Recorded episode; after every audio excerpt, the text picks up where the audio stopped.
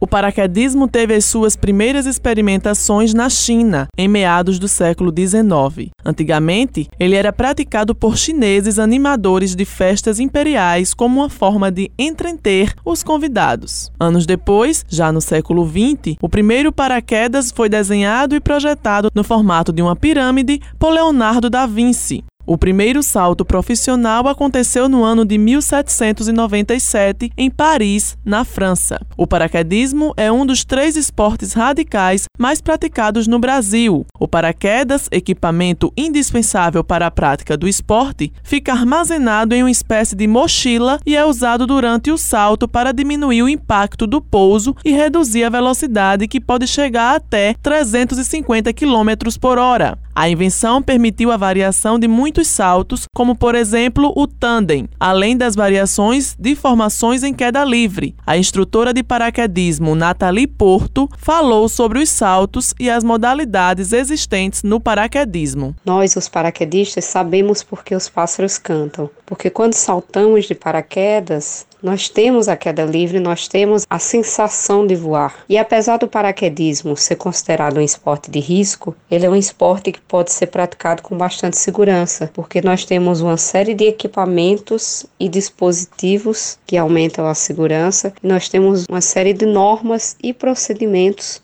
que se seguidos vão diminuir imensamente as chances de um acidente dentro do nosso esporte.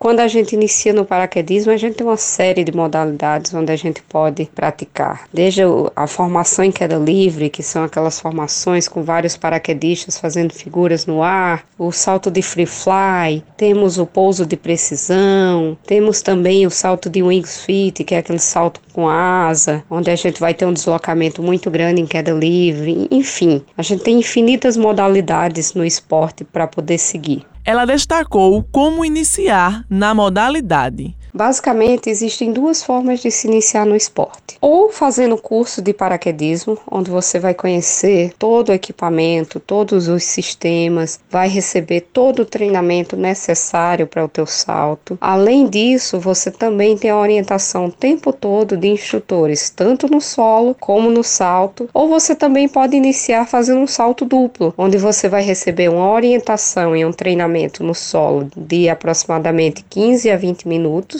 sobre os procedimentos de saída da aeronave e de pouso e você salta no equipamento acoplado ao instrutor de salto duplo. Você vai saltar no mesmo equipamento que ele. O paraquedismo é um esporte radical para quem é amante de belas paisagens e, claro, para aqueles que gostam de aventura. Isso porque o indivíduo deve realizar saltos em queda livre a partir de uma determinada altura. O empreendedor e radialista Sergiano Júnior falou sobre como foi a sua experiência. As saltar de paraquedas é uma coisa inexplicável, né? Eu saltei pela primeira vez, era um sonho que eu já tinha muito tempo e consegui realizar esse sonho e agora eu desejo saltar outras e várias outras vezes, porque é uma coisa inexplicável, é uma sensação extraordinária e para você que sente essa vontade de saltar de paraquedas, tá aí um, uma grande ideia para você. João Pessoa tem paraquedismo, a Paraíba tem paraquedismo e você também pode fazer parte disso. Aqui em João Pessoa é possível realizar saltos de paraquedas nos finais de semana na fazenda Bem Mais, localizada na zona rural de São Miguel de Itaipu, na PB